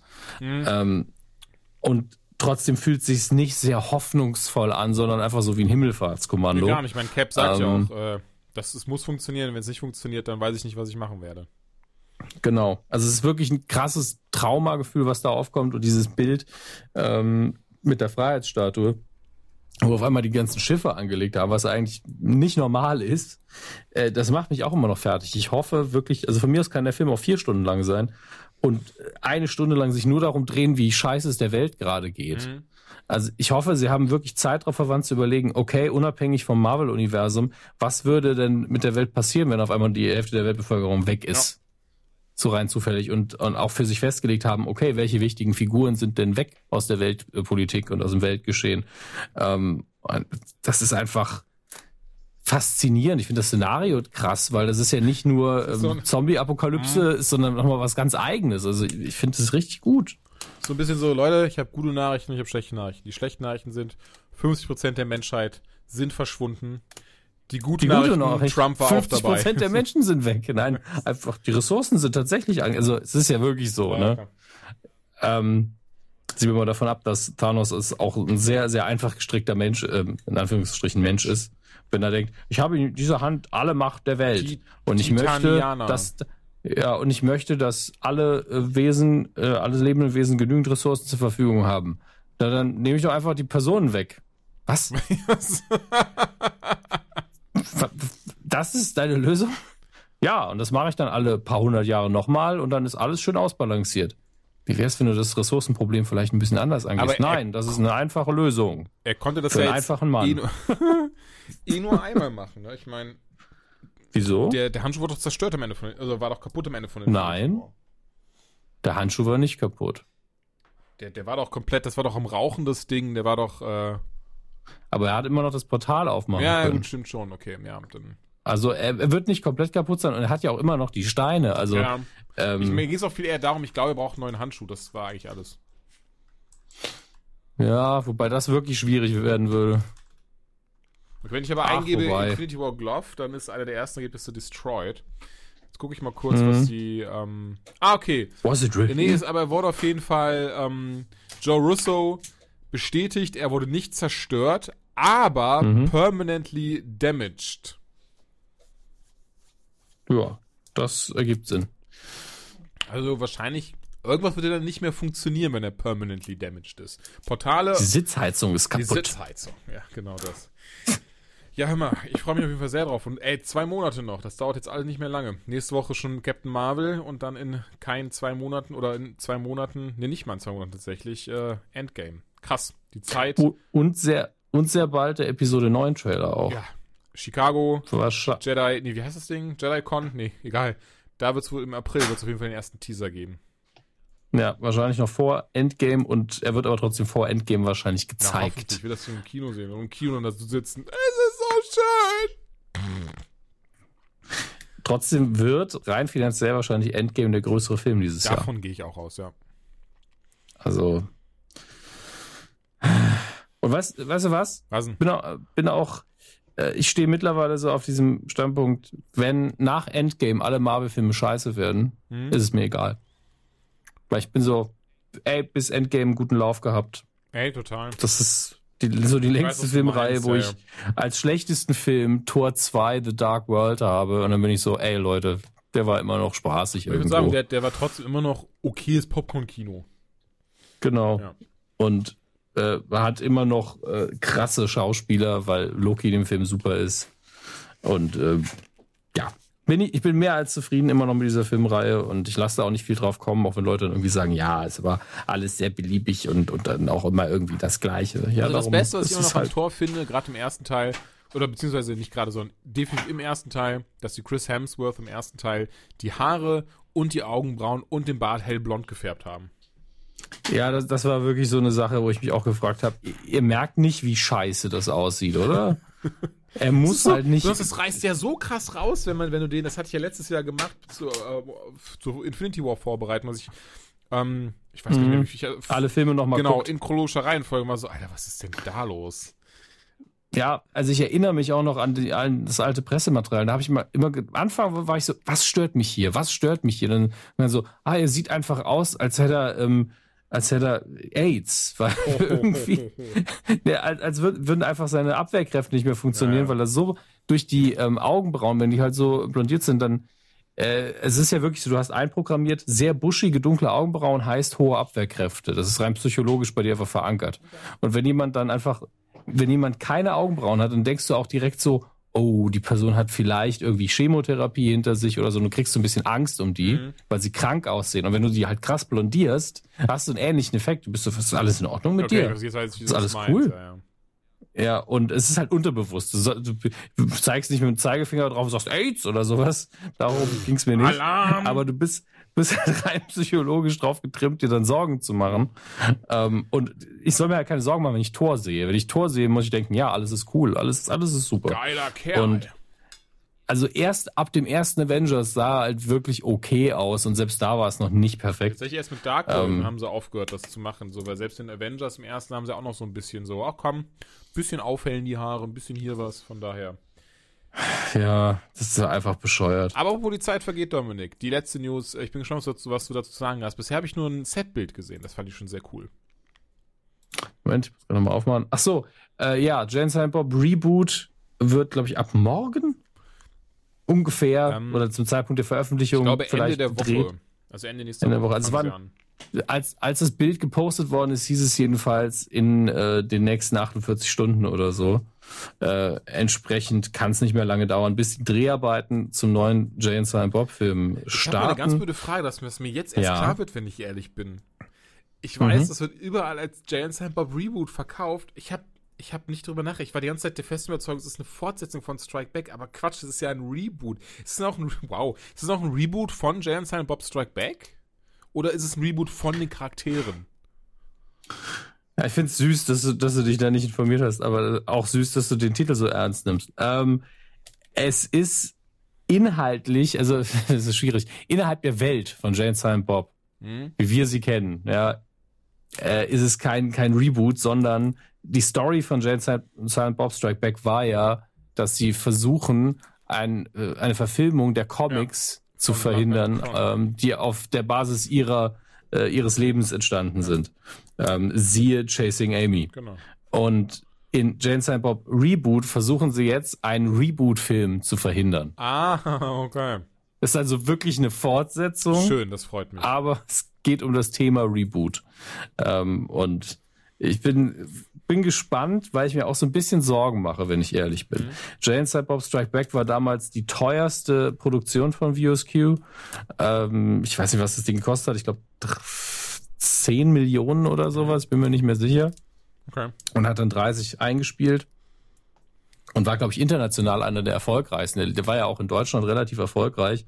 Damals grandios beworben mit dem tollen, der tollen äh, Tagline mit den zwei coolen Typen aus dem Afro-Man-Video Because I Got High, weil das auf Nummer eins war in dem Jahr. Immer schon toll, wenn ein Film mit seinem Soundtrack beworben wird. Ähm, auf jeden Fall äh, stört mich so ein bisschen, dass das Ding jetzt in 21 Tagen runtergedreht werden soll und äh, schon im September im Kino sein soll. Das äh, mit dem September stört mich jetzt nicht so sehr, weil er hat schon bei Clocks 2, glaube ich, am Tag eins angefangen, das, was er gedreht hat, auch noch nachts zu schneiden direkt, was ich äh, für krasse Arbeit halte, aber gut, ist ja sein Schlaf. Und ähm, äh, mit den 21 Tagen suggeriert für mich, dass sie auch beim Budget sehr viel sparen mussten. Äh, und Strikeback hat ja auch wirklich davon gelebt, dass man das Budget ein bisschen gesehen hat damals. Es war, die, die Cameos waren halt krass. Man äh, war viel auf Location, hat viel draußen gemacht. Es war halt für Smith schon fast ein Actionfilm. Und ähm, wenn der hier jetzt im Vergleich ein bisschen kleiner wirkt, ist das ja im Prinzip nicht schlimm. Ich habe nur, irgendwie habe ich ein schlechtes Bauchgefühl. Hm, verstehe, was du meinst. Aber hey, Hauptsache es gibt mal wieder einen. Und äh, zumindest Jason Lee spielt ja schon mal mit. Das wollte aber ich wirklich auch äh, gerade sagen. Ich freue mich trotzdem auf Jason Lee. ich freue mich immer auf Jason Lee, aber der war ja in Strikeback auch nur in zwei, drei Szenen drin. Also, wobei er da zwei Rollen gespielt hat, das darf man ja auch nicht vergessen. Ja. Zwei Charaktere gespielt, einmal mit Bart und einmal ohne. Einmal Brody und einmal, ähm, wie hieß der nochmal aus Chasing Amy seine Figur? Ah, das ist bescheuert, das war doch, glaube ich, auch irgendwas mit B. Äh, Banks? Ja, ich glaube, irgendwie sowas. Ach Gott. Banksy? Nee, das Mein ein bin ich auch. nee, das ist die gleiche Person. Chasing Amy, äh, IMDb. Komm, geh auf. Blöde Seite. Doch, Banky. Ach, Banky, sowas, okay, ja. Nicht Banksy, aber Banky. Hey, bist du Banksy? Ja, ich bin Banksy. Sehr gut. Ach Gott. Und also wie gesagt, Jason Lee hat ja wahrscheinlich eh einfach Zeit. Der hat, mir, der hat nachdem mein Name is Earl rum war, hat er mit, mit den Chipmunk-Filmen einfach noch ein bisschen Geld gemacht und ich glaube, seitdem einfach nur noch auf seine Kinder aufgepasst. Ah. Da habe ich den ersten gesehen. Der war okay. Ach, ich gucke mal gerade, ob ich mich da nicht so weit aus dem Fenster lehne. Hat nicht mehr so viel gemacht, aber war immer noch, immer noch gearbeitet eigentlich durchweg. Bis, ja, doch, eigentlich hat immer noch irgendwas gemacht. Aber hat sehr viel äh, Voice-Over gemacht. Deswegen habe ich nicht mehr so viel gesehen.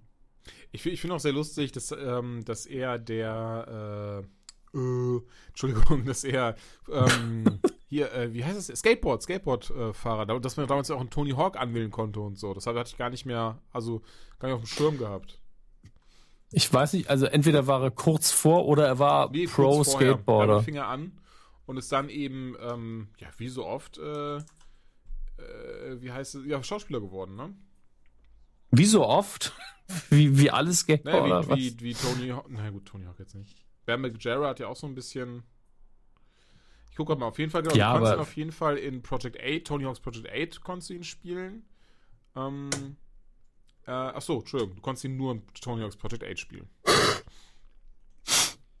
War der festen Überzeugung, Ja, ja. auch in anderen Spielen. Ähm, Project 8 und sieht so ein bisschen aus wie, wie Earl. immer noch muss man sagen, äh, ich bin der Meinung, dass die Sendung sich sehr schnell se selber aber das Absurdum geführt hat. Also die ersten zwei Staffeln, mein Name ist äh, krasses Wohlfühlfernsehen. Hm. Total. Aber das ist Ziemlich, ziemlich untergegangen. Ich glaube, das, das hat keinen, keinen Wiederschauwert. Oh, ich muss sagen, das ist eine Serie, die ich immer wieder mal schaue. Jetzt nicht jedes Jahr einmal, aber ich würde sagen, ich habe jetzt schon drei oder viermal geguckt. Die hat immer wieder so, ähm, so gerade wie du schon sagst, die ersten beiden Staffeln, die machen Spaß.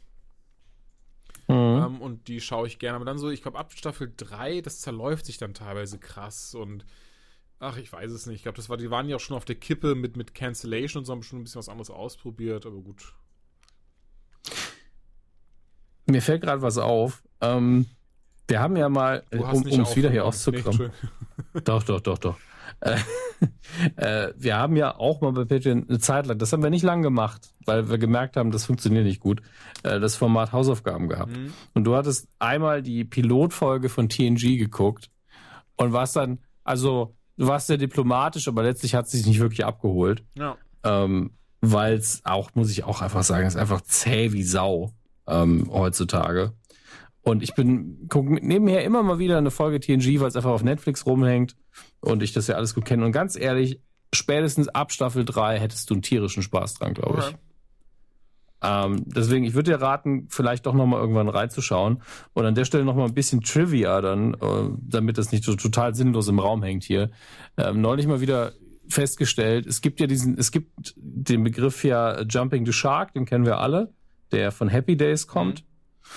Und es gibt auch den Begriff Growing the Beard, ähm, der, der dafür steht, dass eine Serie einfach mit der Zeit besser wird und ab einem bestimmten Folge oder einem bestimmten Zeitpunkt einfach gut ist. Und tatsächlich kommt der aus TNG, weil ab dem Zeitpunkt, ab dem Commander William Riker einen Bart hat, die Sendung auch besser geworden ist. ist, ist zwar Zufall, ja. Ja. es ist, das ist so eine typische Gene Roddenberry-Geschichte.